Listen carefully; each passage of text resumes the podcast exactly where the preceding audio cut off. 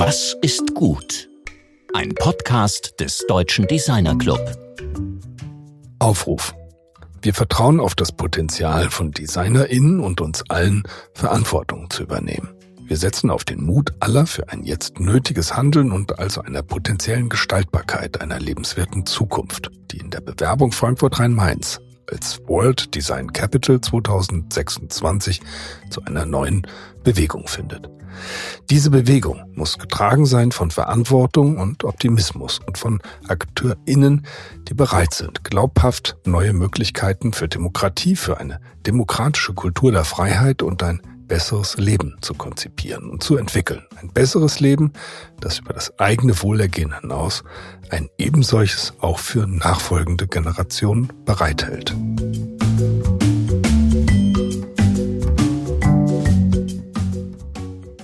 Mit unserer heutigen Sendung knüpfen wir an den DDcast Nummer 1 an. In unserer ersten Sendung vom August 2020 trug Friedrich von Borries seine mittlerweile viele tausendmal auf unseren Plattformen abgerufene Rede zum Thema Welten entwerfen vor.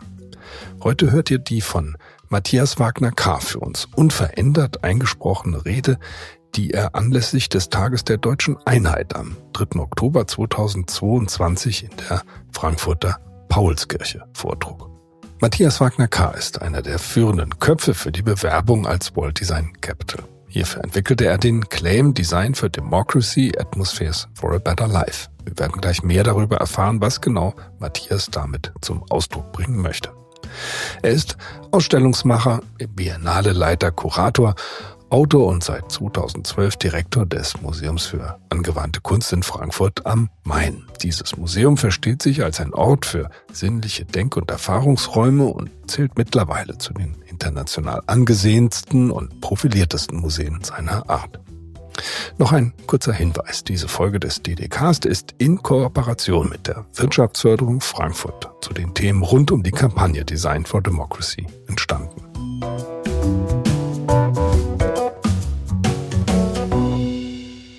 Sehr geehrte Damen und Herren, verehrte Gäste, bei meinen Vorüberlegungen zu dieser Rede, bei meiner Suche nach Erinnerungen, die für Sie als ZuhörerInnen vielleicht von Interesse sein könnten, habe ich mir immer wieder gewünscht, dass der Ort meiner Erinnerungen einem bibliophilen Archiv gleichen würde. Ein bibliophiles Archiv liefert uns bekanntlich verstreute Texte und einen Korpus von Texten.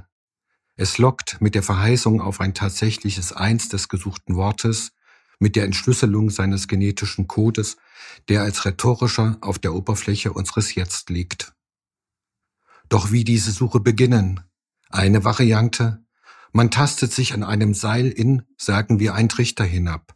Doch darf dieses Hinab kein stetiges Gleiten in die Tiefe sein, denn das hieße, alles Nichtschlüssige frühzeitig schlüssig zu machen. Also die Seilbremse nur kurzzeitig öffnen und dann lange ausschwingen sammeln und wieder ein Stück abwärts gleiten, bis man meint, den Boden erreicht zu haben, um sich dann mit dem Gefundenen langsam wieder hinaufzuziehen.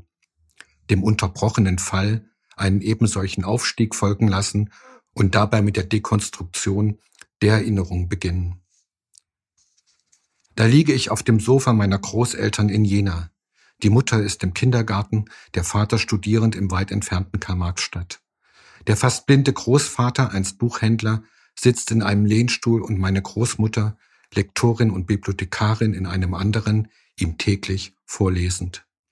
Haldor Laxness und Thor Williamson entführen mich nach Island, Juan Carlos Onetti nach Uruguay, Bruce Chatwin nach Patagonien, Fühmann, Drake, Kafka, Brust, Zweig, Bevor ich mir auf den Sozialismus einen Reim machen kann, erklärt sich mir der magische Realismus mit seinen Widersprüchen und Gleichzeitigkeiten, meine Nische Nummer eins.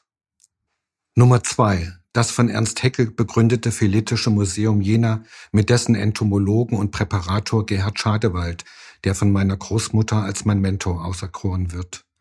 Ist es bei Proust der Geschmack einer in Tee getauchten Madeleine, der dem erzählenden Ich den Ort der Kindheit in ganzer Fülle wieder auferstehen lässt, so ist es bei mir der Geruch von Formaldehyd.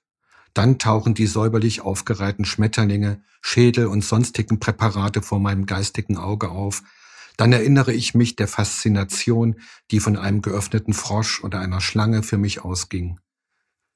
Ich lerne beim Betrachten tausender in Reihen aufgespießter Kohlweißlinge den Zusammenhang von Ursache und Wirkung zu erkennen, denn die mit Jahreszahlen versehenen Falter werden in den 1960er Jahren plötzlich um fast ein Drittel kleiner, die Männchen heller, was mir mit dem Hinweis auf den Einsatz chemischer Düngemittel erklärt wird.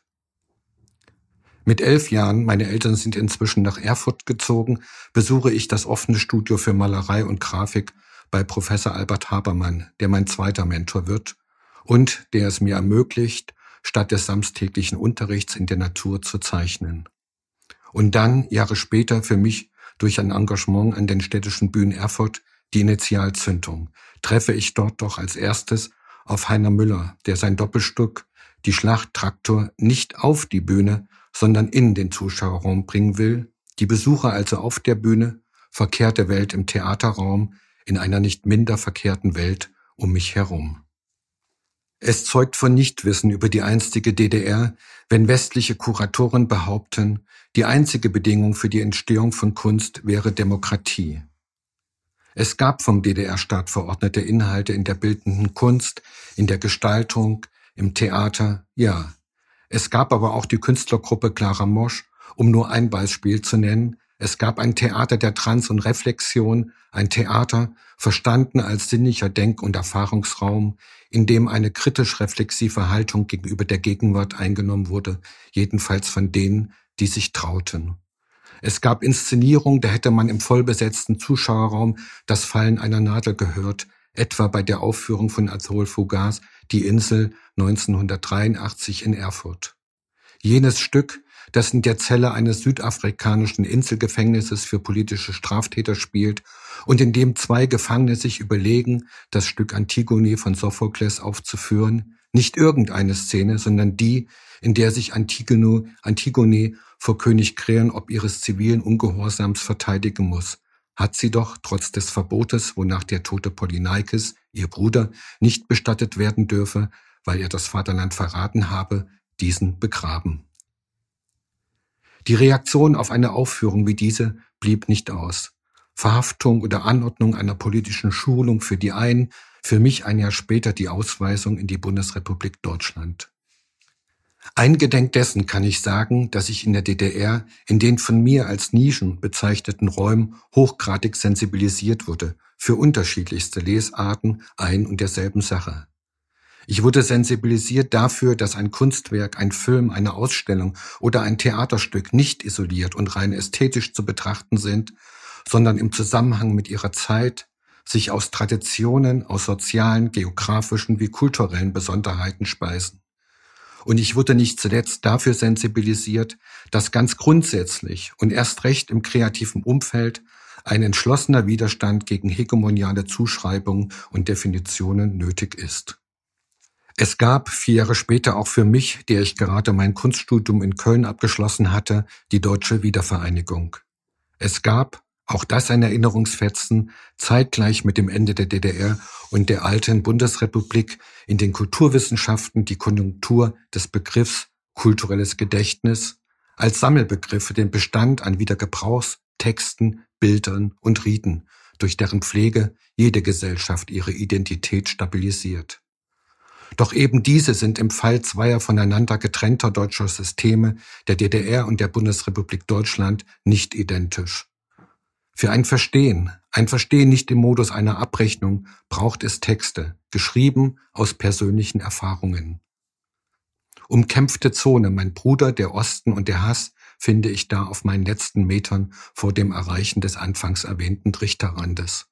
Ein Buch, anhand dessen die einstige Spitzenathletin im Leistungssport der DDR, die Schriftstellerin, Publizistin, Hochschullehrerin Ines Geipel, die politische Mythenbildung der DDR mit kritischer Versprachlichung anhand ihrer eigenen Familiengeschichte analytisch offenlegt.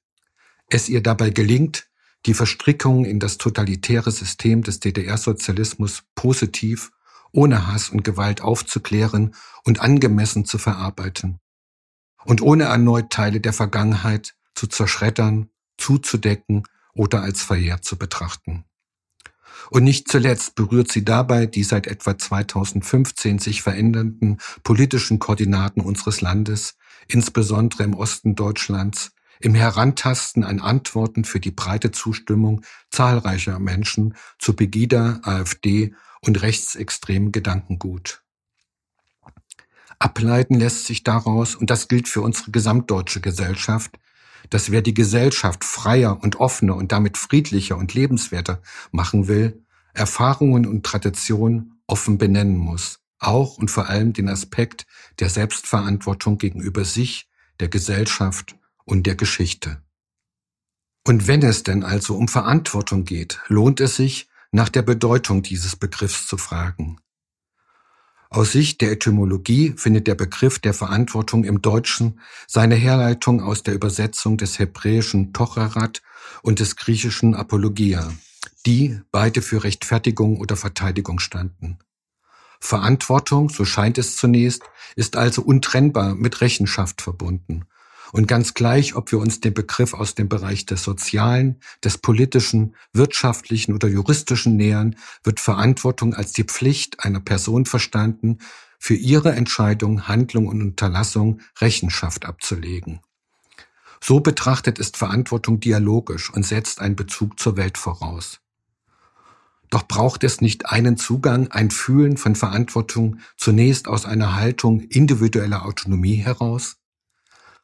Was könnte dafür der Auslöser sein? Welcher Gedanke könnte gedacht werden, der derart das eigene Ich betrifft, dass sich zwangsläufig ein bejahendes Ich übernehme Verantwortung für mein Tun, mein Handeln einstellt, ohne die Drohgebärden von Gesetzen, Verordnungen und Religionsvorschriften. Ich meine ja, diesen Gedanken gibt es, der an eben diese Ich-Autonomie heranreicht.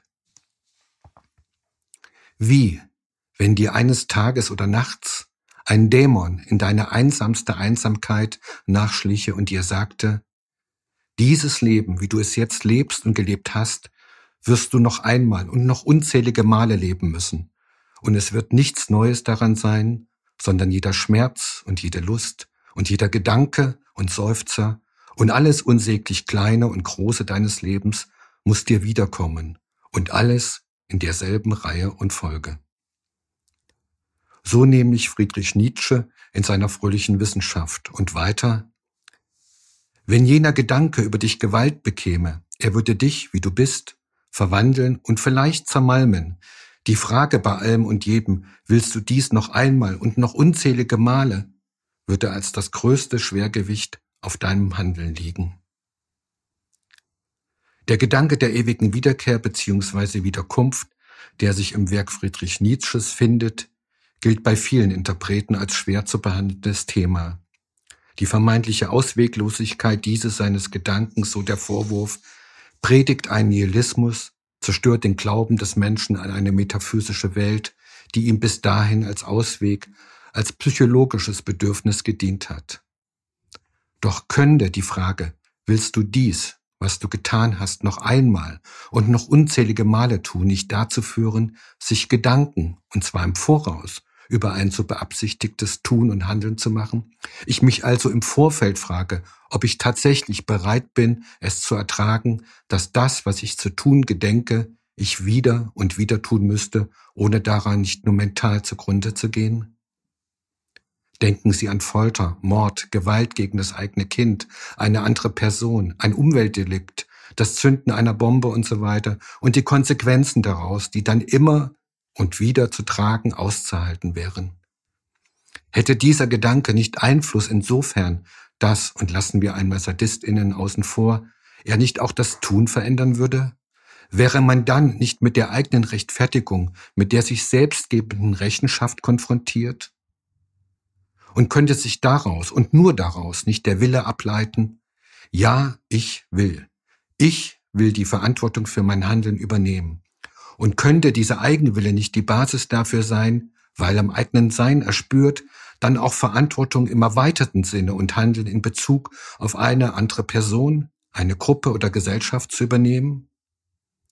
Gehen wir einen Schritt weiter in der Annahme eines zumindest zögerlichen Ja's. Schreiten wir weiter zu den dann vielleicht als nächstes sich stellenden Fragen Verantwortung für wen? Für was? Und warum? Ein Warum verlangt, zumal wir uns damit auf dem Pfad jener Verantwortung bewegen, der, wie eingangs erwähnt, Verantwortung als etwas Dialogisches kennzeichnet und einen Bezug zur Welt voraussetzt.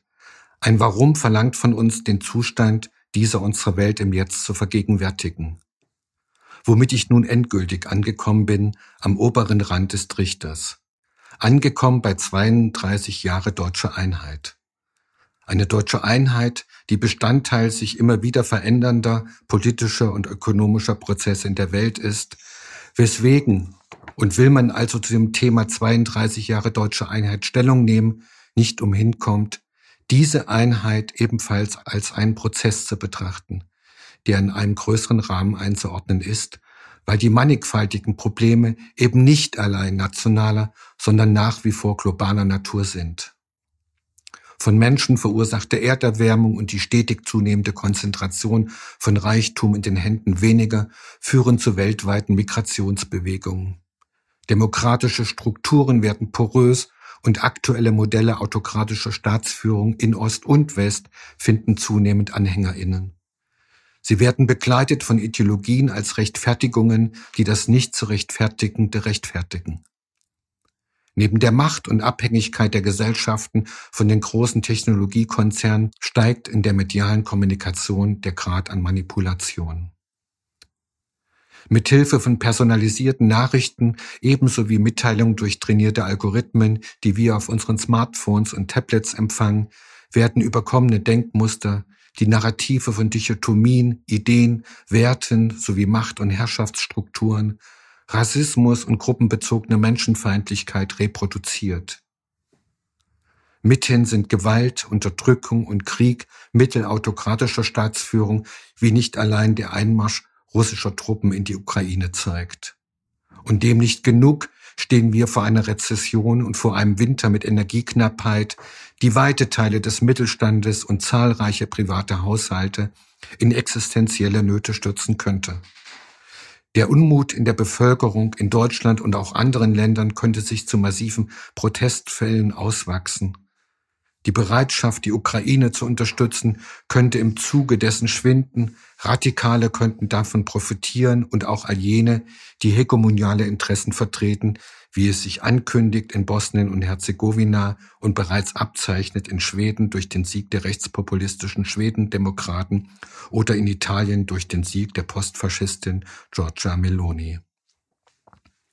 Und auch in Frankreich schwindet die Durchsetzungsstärke Emmanuel Macrons, generieren sich links- wie rechtsextreme Kräfte russlandfreundlich, während Wladimir Putin auf eine homogenisierende, territorial sich ausweitende Entität setzt, den Westen zum Feind erklärt und mit einem Atomkrieg droht. Ängste, tiefe Verunsicherung und Irritation sind die Folge.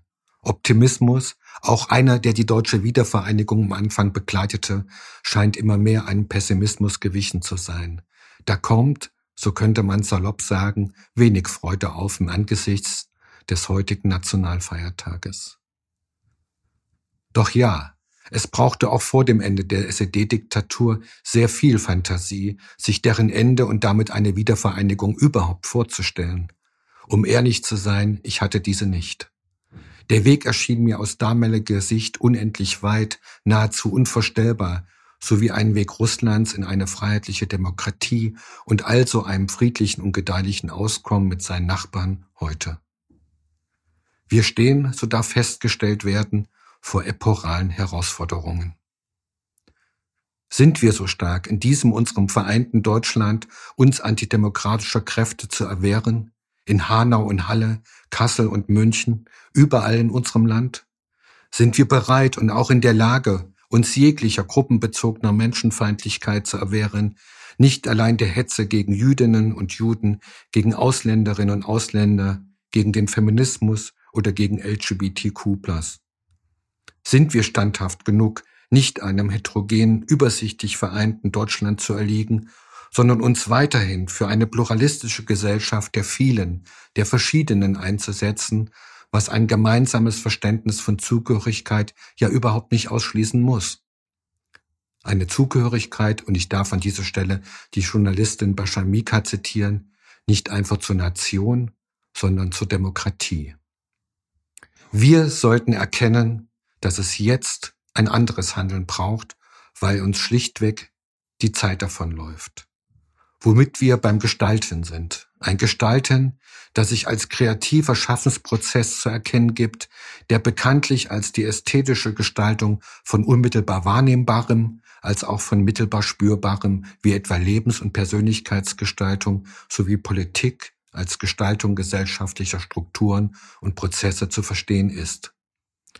Ein Gestalten, welches davon geprägt ist, Zustände, Strukturen, Dinge zu hinterfragen, das nach Fehlern und Irrtümern sucht, um sie zu korrigieren und das in die Zukunft gerichtet ist.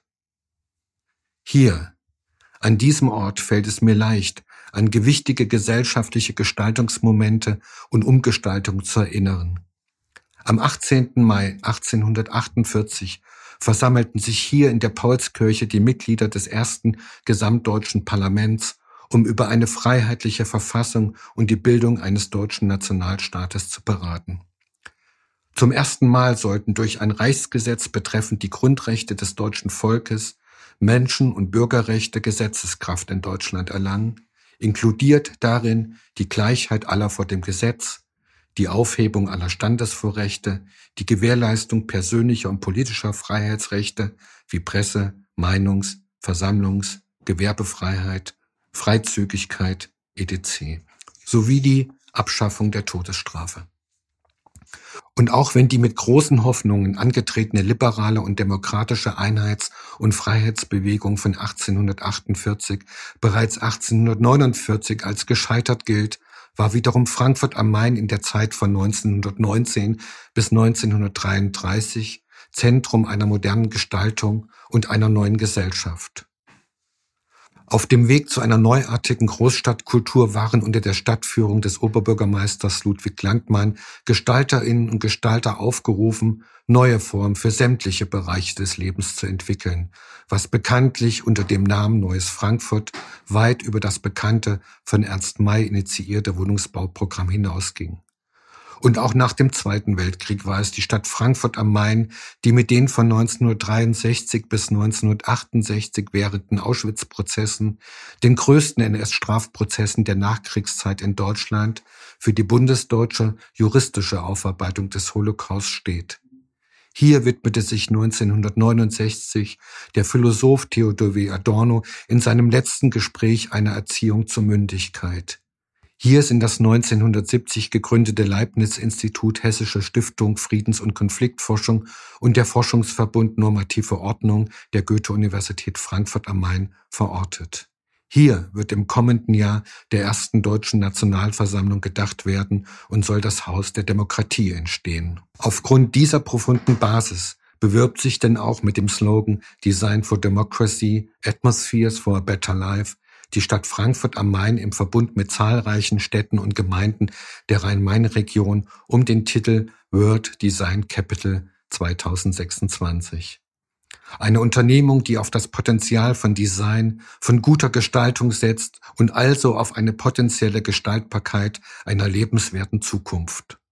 Eine Bewerbung, die zu einer neuen Bewegung finden will, getragen von Akteurinnen und Akteuren, die bereit sind, glaubhaft neue Möglichkeiten für Prozesse, Strukturen und also Atmosphären zu entwickeln, die ein Aufeinander zugehen, ein streitbares Miteinander im Hier und Jetzt ermöglichen. Ein Gestalten, das zum Erlangen von Mündigkeit sowie der Erleichterung, Erweiterung, Erhaltung und Intensivierung des Lebens und also einer freiheitlichen Demokratie. Und vielleicht hilft es dabei, diese unsere freiheitliche Demokratie, die Einheit zweier einst getrennter Systeme wie eine Bühne zu verstehen, als einen Ort, den eine Akteurin oder ein Akteur nicht ernsthaft verlassen kann, weil sie oder er da nicht mehr mitspielt. Mitspielen heißt teilzuhaben und eben mitzugestalten an guten Lösungen für die zahlreichen Probleme. Und dazu sind alle aufgerufen. Und wenn hier wiederum die Rede von Problemen ist, dann sollten uns diese nicht davon abhalten, uns genaue Vorstellungen von der Zukunft zu machen, ist es doch wichtig, ein Ziel vor Augen zu haben, auf das man hinwirken kann. Und deshalb gehört zu dieser Bewegung auch der Aufruf, wieder zu beginnen, Visionen, Utopien und entsprechende Narrative als Treiber und Kompass zu entwickeln und auszuarbeiten, die es dann gilt, im kleineren Maßstab zu testen, ihre Umsetzung zu begleiten und Rahmenbedingungen für ihre Verbreitung zu schaffen.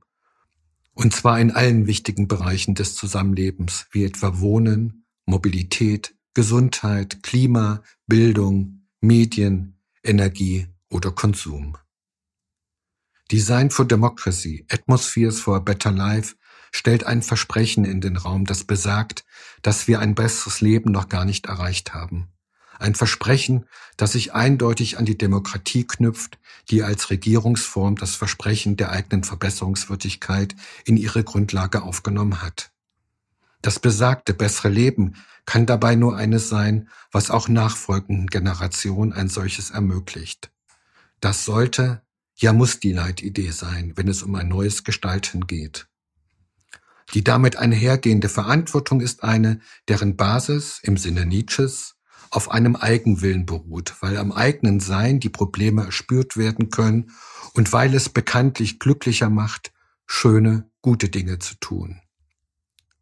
Es ist eine Verantwortung im erweiterten Sinne und also in Bezug auf eine andere Person, eine Gruppe, oder diese unsere Gesellschaft mit dem Willen, ein Gestalten zu unterlassen, das eine existenzielle Gefährdung der Umwelt und unserer freiheitlich-demokratischen Gesellschaft nach sich ziehen könnte. Lassen Sie uns also diesen heutigen Tag zum Anlass nehmen, von hier aus, von hier aus der Paulskirche in Frankfurt am Main ein Signal in die gesamte Republik zu senden, eine Einladung zur aktiven Beteiligung an der Gestaltung unserer freiheitlichen Demokratie. Auch als Vorbild und Hoffnung für all jene Menschen, denen diese genommen wurde, gerade genommen wird oder die nach ihr streben. Gestalten wir, wie wir leben wollen. Vielen Dank.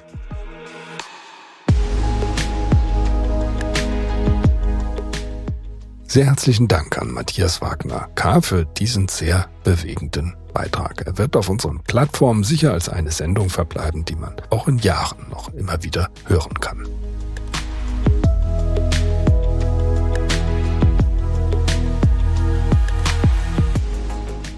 Mit dieser Sendung Nummer 124 starten wir jetzt in die Festtagspause. Es ist kein schönes Gefühl zu wissen, dass in der Ukraine Krankenhäuser und Kindertagesstätten, Versorgungsanlagen und Wasserspeicher täglich vom russischen Militär bombardiert werden, während wir uns mit einem heißen Tee auf das Sofa setzen.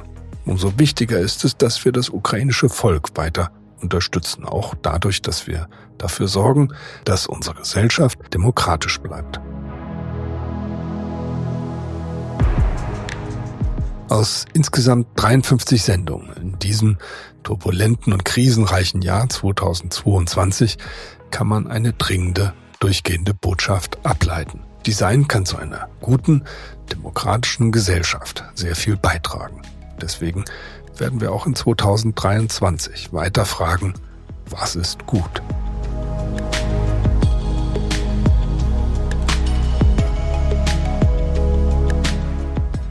Jetzt zum Jahresende möchte ich noch einen sehr herzlichen Dank an alle richten, die diesen Podcast ermöglicht haben. An Dirk und Daniel, die für den guten Ton sorgen, an Philipp, der jede Woche die Webseite und unseren Instagram-Account füllt, an Lasse, der die gute Verbindung zu den Podcast-Plattformen herstellt, an Bettina, die uns in diesem Jahr mehrere gute Ausgaben und Gespräche geliefert hat, an Anna, die unsere Folgen für wissenschaftliche Online-Datenbanken aufbereitet natürlich an die vielen Gesprächspartner, die uns bereitwillig zur Verfügung standen und uns sehr inspiriert haben. Und nicht zuletzt und ganz besonders an meinen Kollegen Georg, der unermüdlich und mit riesengroßem Engagement unsere Gesprächspartner aussucht, sich mit hervorragendem Vorwissen und interessanten Fragen auf das Gespräch vorbereitet und es immer schafft, seinen Interviewpartnern informatives Wissen und Erfahrung zu entlocken.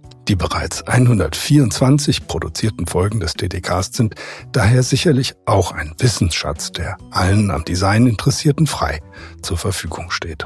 Wir wünschen euch nun gute Festtage und freuen uns auf ein Wiederhören im kommenden Jahr. Eure DDcast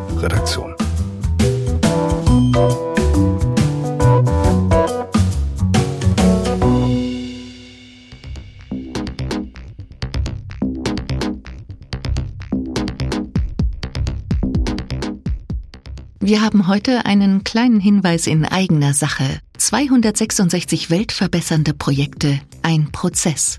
So heißt die Publikation zum disruptiven Wettbewerbsformat Was ist gut des Deutschen Designerclubs. Auf 218 Seiten geht es um die Fragen, wie entwerfen wir sinnvolle Dinge? Wie gestalten wir zukunftsfähige Lebenswelten? Wie ermöglichen wir soziale Beziehungen?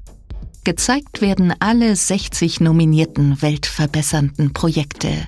Und neben spannenden Beiträgen ist der gesamte Prozess des partizipativen Designwettbewerbs dokumentiert. Einen ersten visuellen Eindruck gibt es unter www.ddc.de. Das Buch kostet 21,40 Euro. Mit dem Betrag unterstützt ihr die weitere Arbeit an dem Projekt Was ist gut? Einfach bestellen mit einer Mail an office.ddc.de.